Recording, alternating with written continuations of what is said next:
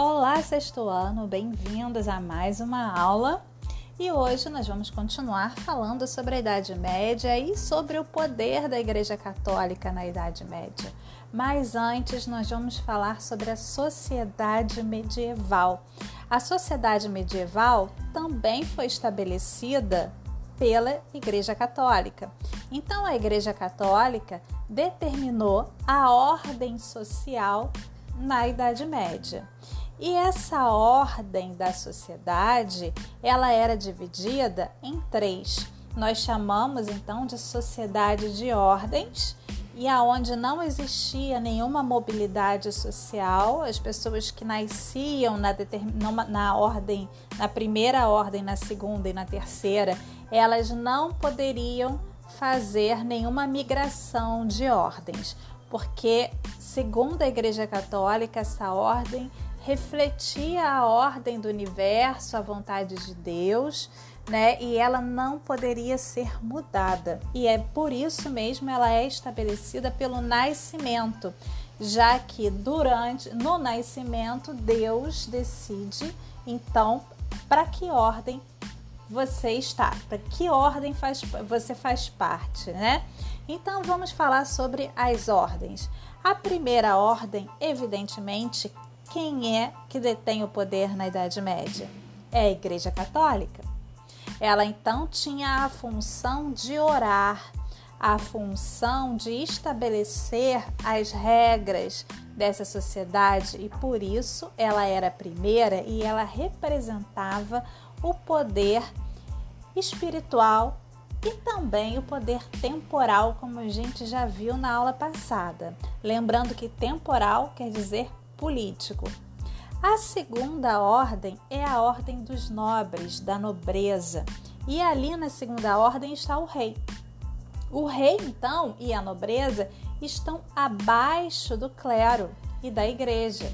Eles têm são submissos à igreja e eles têm como missão, né, missão divina, garantir a segurança né, daquele período, a segurança das pessoas, ou seja, entrar em guerra.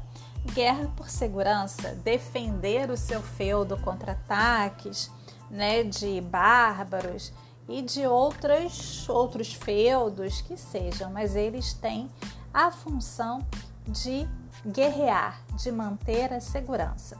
E a terceira ordem, ela é composta pelos trabalhadores, os trabalhadores do campo, aqueles trabalhadores do feudo, que eles têm como missão prover as necessidades das duas primeiras ordens. Então, esses trabalhadores que compõem a terceira ordem, os camponeses e servos, eles devem então trabalhar para a primeira e segunda ordem, essa é a missão deles na Terra. Assim como tudo aí na sociedade medieval, a primeira ordem tinha sua própria hierarquia, né? A primeira ordem, que é o clero, que é a igreja. Então a gente vai dividir a igreja em alto clero e baixo clero. Alto clero é a parte dos cargos mais importantes da Igreja Católica, como o Papa, os bispos, os cardeais, os abades, os arcebispos. Já o baixo clero é formado pelos pobres, né, de origem mais pobres, que são os monges, ou então os párocos das igrejas, assim, dos recantos mais pobres que existirem na Europa.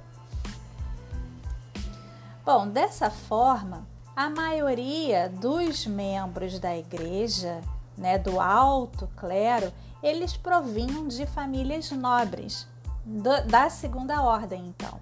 Então, aí é, uma, é a única situação em que alguém consegue mudar de ordem. É quem é nobre é da segunda ordem, ele adentra a igreja, ele entra, passa a ser membro da igreja como clérigo, como parte do alto clero, e assim ele vai passar para a primeira ordem. E essa esse fato de um nobre entrar para a primeira ordem, entrar para o clero, vai impor para ele uma formação religiosa e uma formação acadêmica e de estudos dentro do clero que vão ser extremamente cuidadosos, né? Então, essa formação ela não costumava ser para os filhos primogênitos, só para os filhos mais novos. Por quê? Porque o filho mais velho, ele herdava o feudo e o título do pai. E os mais novos, eles tinham que se virar na vida. Uma das características, uma das coisas que acontecia era eles entrarem para ser membros da Igreja Católica do alto clero, mesmo não tendo vocação nenhuma e nem vontade de servir a igreja. Então, esse alto clero, muitas vezes, era formado por pessoas que não tinham vocação religiosa alguma. E por isso vai acontecer algumas distorções vindas de cima para baixo dentro da Igreja Católica. Com a presença e atuação ostensiva né, da igreja, impondo valores, crenças, cultura, vai criar então na Europa uma atmosfera de religi religiosidade que se manifestava até nas mais simples atividades cotidianas, né? Ao nascer do sol, o indivíduo, nascer do sol, as pessoas oravam, entre as, eu, na hora do almoço, fazia uma oração também. O indivíduo recebia o sacramento do batismo, e isso era muito importante, né? Todos deveriam receber os sacramentos, como batismo, casamento, extrema-unção dos mortos. Então, essa, esses sacramentos eram extremamente celebrados e eram cobrados pela sociedade, né? Aquele que não cumprisse, que faltasse a missa, que deixasse de comungar, que não batizasse seus filhos, ele era muito perseguido e era mal visto na sociedade. Inclusive, as festas religiosas eram ditadas, já disse que eram festas religiosas, desculpa. Então as festas assim, feriados eram ditados pela Igreja Católica. Até hoje a gente tem os feriados religiosos. Então as festividades, é, as feiras quando tivessem, que eram tipo quermesse, que eram momentos de lazer dentro dessa essa sociedade da Idade Média, ela era ditada pela Igreja Católica, inclusive os dias de descanso, que era aos domingos, também estipulado como um dia sagrado, um dia santo, um dia em que as pessoas não deveriam trabalhar. Então, aos domingos ninguém trabalhava. Então, até, os, até o descanso das pessoas dentro dessa sociedade era ditado pela Igreja Católica. O poder da igreja era tão grande nessa época que aqueles que enfrentavam seu poder eram chamados de hereges ou infiéis. Herege é uma palavra de origem grega que significa aquele que escolhe. Na Idade Média, passou a denominar a pessoa ou grupo que defendia doutrinas contrárias à igreja ou discordava de seus dogmas, das suas verdades, que eram sempre absolutas. Então, qualquer pessoa que discordasse da, da, dos dogmas da igreja ou das verdades ditas pela igreja, eles eram condenados à heresia. Casos muito conhecidos, por exemplo, foi o de Galileu Galilei, que queria provar que a Terra era então redonda e ela girava dentro de um sistema solar em torno do Sol então, quem defendesse essa ideia, que era chamada de heliocentrismo, contra a, igre... a ideia da Igreja Católica, que era o geocentrismo, para ela a verdade é que a Terra era, era fixa e todos os planetas, inclusive o Sol, giravam em torno da Terra. Então, quem discordasse disso era considerado herege, era perseguido e podia ser punido e até mesmo condenado à morte. Então, isso é só para a gente ter um exemplo.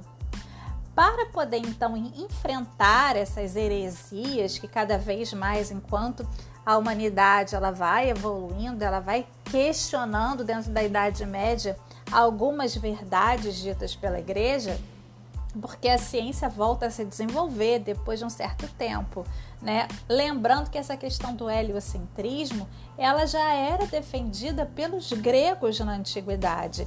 Então não era nenhuma novidade, mas a Igreja Católica, como eu falei para vocês, ela pegou todo o conhecimento e guardou, fechou num cofre secreto dentro dos monastérios, dentro das, das igrejas e que não permitia que as pessoas tivessem acesso a esse conhecimento.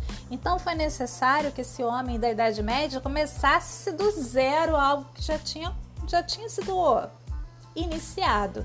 Então, para enfrentar essas heresias, que eram essas ideias diferentes, a Igreja Católica vai criar uma instituição chamada Tribunal do Santo Ofício, que vai principalmente a função é perseguir e punir aqueles que são considerados hereges, né, e que tinham comportamentos contrários aos ensinamentos morais e disciplinares da Igreja Católica. E aqui a gente tem até uma imagem mostrando uma pessoa sendo queimada viva. Então, a punição né, mais alta do Tribunal do, do Santo Ofício era, faz, era queimar as pessoas vivas em praça pública por serem por serem consideradas heréticas. E para isso não era necessário muita coisa, não, né, gente? Como eu falei, se você defendesse que a Terra era redonda e que ela girava em torno do Sol, você já era um candidato ao Tribunal do Santo Ofício e às punições. Se você fosse uma mulher só pelo fato de ser mulher, isso já dava para você quase meio caminho andado para poder ser condenada pelo Tribunal do Santo Ofício, porque as mulheres eram muitas, muitas vezes condenadas sem motivo nenhum, só pelo fato de serem mulheres.